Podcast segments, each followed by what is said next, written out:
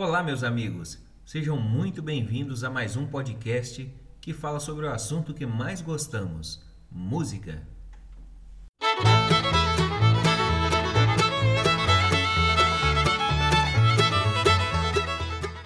Muito bem, hoje nós falaremos acerca de um assunto muito interessante que é a maneira como estudamos a música. Muitos hoje, com o avanço da tecnologia, usam a internet como base de estudos, por procurar videoaulas, e-books e outras mídias que lhes ajudam a evoluir na matéria. Porém, algumas coisas precisam ser consideradas nesse sentido. Vale a pena apenas estudar online? Ou vale a pena ter um professor, alguém que lhe ensine de modo presencial?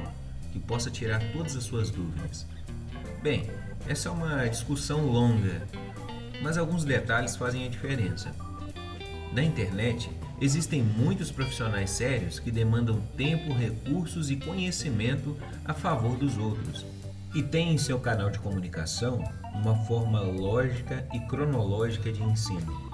Portanto, o que nós incentivamos é que você busque a esses profissionais que ensinam não só com o objetivo de obter likes e inscrições, mas também com um conhecimento que abrange a matéria de uma forma que o aluno tem condições de aprender de verdade.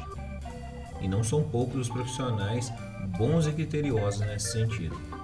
Já o professor presencial, aquele que você vai até ele ou ele vem até você, tem muitos aspectos positivos que podem lhe ajudar muito também.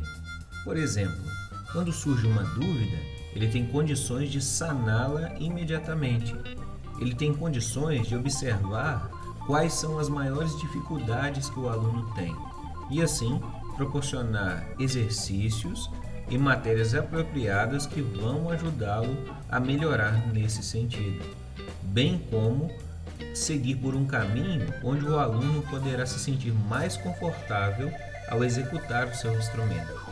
Contudo, você pode usar as duas ferramentas, tanto o professor presencial como o online, na forma de videoaulas, e-book e outras mídias.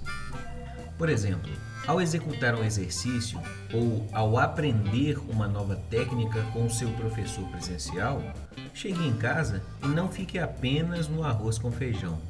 Busque mais orientações acerca daquele assunto que você estuda no momento atual. Busque informações na internet que vão somar a esse conhecimento e não apenas a busca de informações fragmentadas que colocarão dúvidas em sua mente ao invés de lhe ensinar. Com essas dicas em mente, nós contamos que você irá evoluir bastante no seu estudo da música. Fica a dica. Até o próximo episódio.